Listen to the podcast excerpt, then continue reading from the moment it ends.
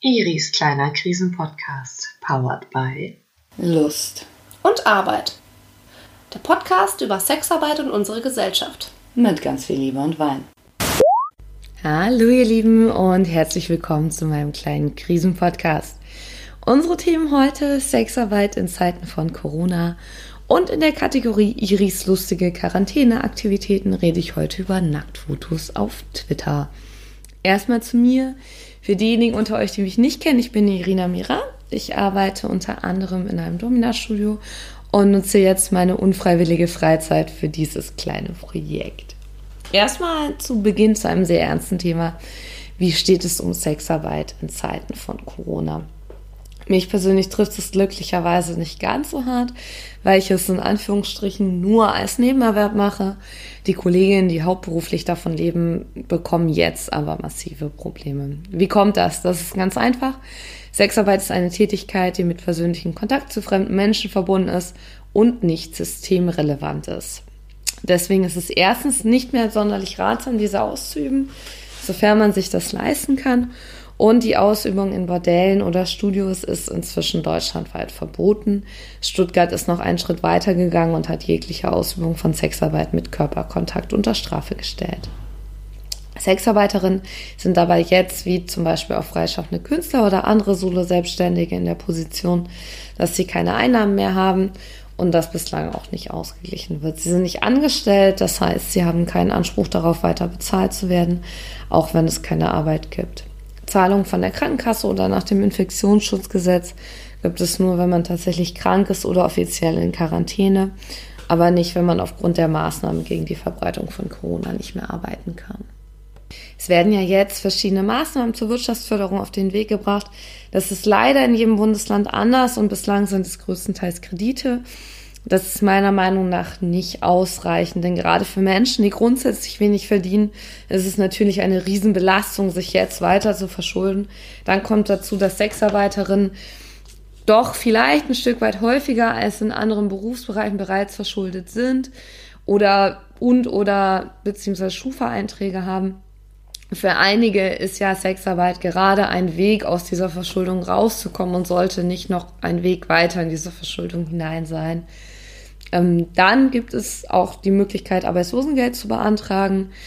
Die Anträge sollen momentan wohl auch recht kulant bearbeitet werden. Das ist für diejenigen, die berechtigt sind, Hartz IV oder Arbeitslosengeld II zu beziehen, sicherlich momentan die beste Option. Ich denke, was Sexarbeiterinnen generell jetzt brauchen, sind schnelle und unbürokratische Hilfen, die nicht zurückgezahlt werden müssen. Es geht jetzt ja vor allem auch darum, dass man auch aus einer gesamtgesellschaftlichen Perspektive heraus nicht gezwungen sein sollte zu arbeiten. Deswegen muss es auch Hilfe geben für die Menschen, die nicht berechtigt sind, deutsche Sozialleistungen zu beziehen, weil sie zum Beispiel aus dem Ausland kommen. Und damit gewährleistet ist, dass wirklich auch jeder Hilfe beantragen kann. Das ist auch wichtig, dass bei der Auszahlung von Hilfen nicht erfasst wird, ob sich die AntragstellerInnen nach dem Prostitutionsschutzgesetz registriert haben. Das ist natürlich alles immer ein Konflikt, weil Sozialhilfebetrug nicht komplett ausgeschlossen werden kann. Allerdings würde ich persönlich sagen, es ist jetzt erstmal wichtiger dafür zu sorgen, dass niemand gezwungen ist, seine und die Gesundheit anderer aufs Spiel zu setzen, weil sie oder er weiterarbeiten muss. Nochmal speziell zum Thema Bordellschließung. Ein Bordell ist insofern etwas anderes als ein Fitnessstudio oder eine Bar, weil viele von den Frauen, die dort arbeiten, auch dort wohnen. Das hat den Hintergrund, dass einige aus dem Ausland kommen und nur für einen begrenzten Zeitraum in der entsprechenden Stadt arbeiten und danach wieder nach Hause fahren oder sozusagen auf Tour gehen und in mehreren deutschen Städten arbeiten. Das hat natürlich auch zur Folge, dass viele in den Städten, in denen sie sich momentan aufhalten, kein soziales Netz haben wie Freunde oder Verwandte, bei denen man kurz unterkommen könnte. Einige können nicht mehr nach Hause fahren, weil die Grenzen dicht sind, zum Beispiel nach Polen oder weil schlicht das Geld für die Fahrt fehlt und sie auch nicht wissen, wovon sie jetzt zu Hause leben sollten. Die rechtliche Lage sieht so aus, dass es eigentlich nach Paragraph 18 Absatz 2 Nummer 7 Prostituierten-Schutzgesetz sowieso nicht zulässig ist, dass die Räume, in denen gearbeitet wird, als Wohn- oder Schlafraum genutzt werden. Es ist allerdings bislang oft von den Behörden geduldet worden, weil es angesichts der aktuellen Wohnungsmarktlage schlicht und ergreifend sehr schwierig ist, kurzfristig Wohnungen zu finden, vor allem als Sexarbeiterin und Hotels für viele der Frauen und Männer zu teuer sind. Es sieht bislang danach aus, dass die Ordnungsbehörden es auch weiterhin dulden, dass SexarbeiterInnen weiter in den Modellen wohnen bleiben, auch wenn diese geschlossen haben. Es hängt nun natürlich aber auch von den Betreibern und Betreiberinnen ab, was weiter passiert, ob Miete gezahlt werden muss oder äh, wenig Miete bezahlt werden muss, weil die Miete, die momentan in den Laufhäusern und Bordellen verlangt wird, ist natürlich darauf ausgelegt, dass die Frauen nicht dort wohnen, sondern dort arbeiten vor allem. Ähm, es gibt eigentlich schon einige positive Beispiele. Der Betreiber des Paschas in Köln hat zum Beispiel angekündigt, dass er alle Frauen, die das wollen, umsonst dort wohnen lassen will und mit Essen versorgen wird. Auch Johannes Herr in Stuttgart, der das City Eros Center betreibt, hat angekündigt, dass er niemanden auf die Straße setzen wird.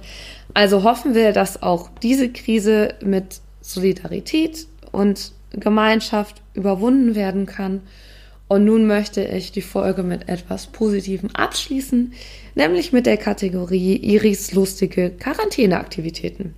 Und zwar heute spreche ich über Nacktfotos auf Twitter posten. Halt werde denken, Iri, ich poste doch keine Nacktbilder auf Twitter. Das habe ich auch mal gedacht, aber ich sage euch, in Zeiten von Corona müssen wir alles tun, um die öffentliche Moral aufrechtzuerhalten. Und Nacktfotos auf Twitter posten geht ganz einfach.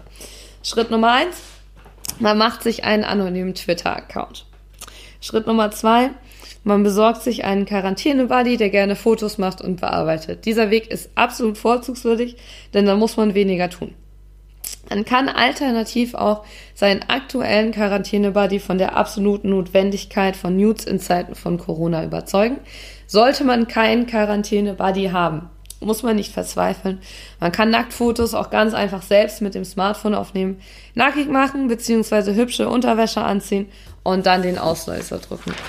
Anschließend einen Schwarz-Weiß-Filter drüber. Mit Schwarz-Weiß-Filter sieht alles gut aus und sehr stilvoll.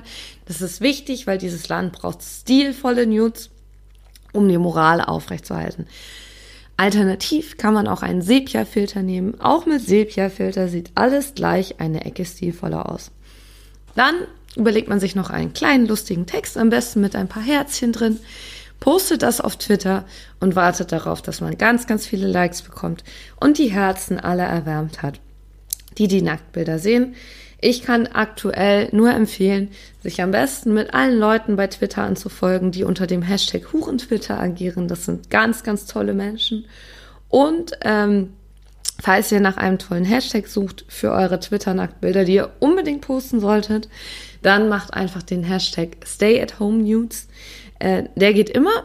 Alternativ gibt es für jeden Tag ähm, spezielle Hashtags für Nudes. Es gibt zum Beispiel den frivolen Freitag oder den devoten Donnerstag. Ähm, ich appelliere auch an den männlichen Teil der Bevölkerung, zum Männerhemden-Montag beizutragen, denn wir brauchen mehr männliche Nacktbilder. Ähm, mit den aktuellen Hashtags bei Twitter macht euch am besten selbstvertraut. Das bekommt ihr alles mit, wenn ihr da seid und Nacktbilder postet. Ihr werdet das bestimmt auch in den Kommentaren runter kommentiert bekommen. So, das war's für heute. Ich wünsche euch weiterhin eine ganz, ganz tolle Zeit in Quarantäne. Lasst den Kopf nicht hängen. Ähm, versucht das positiv zu sehen. Ich bin ähm, sehr davon überzeugt, dass wir diese Krise zusammen durchstehen. Ähm, und seid solidarisch, passt aufeinander auf und das Wichtigste bleibt, wenn möglich, zu Hause. Macht's gut. Ciao.